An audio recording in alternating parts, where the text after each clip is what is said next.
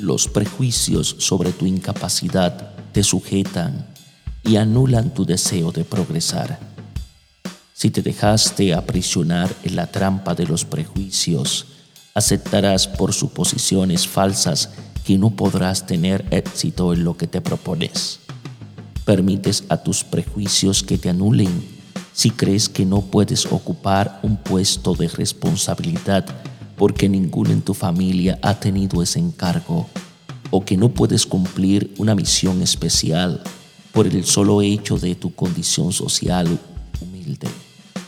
La actitud mental positiva es la clave para liberarte de la prisión de los perjuicios paralizantes y para poder avanzar hacia el logro de tus aspiraciones plausibles.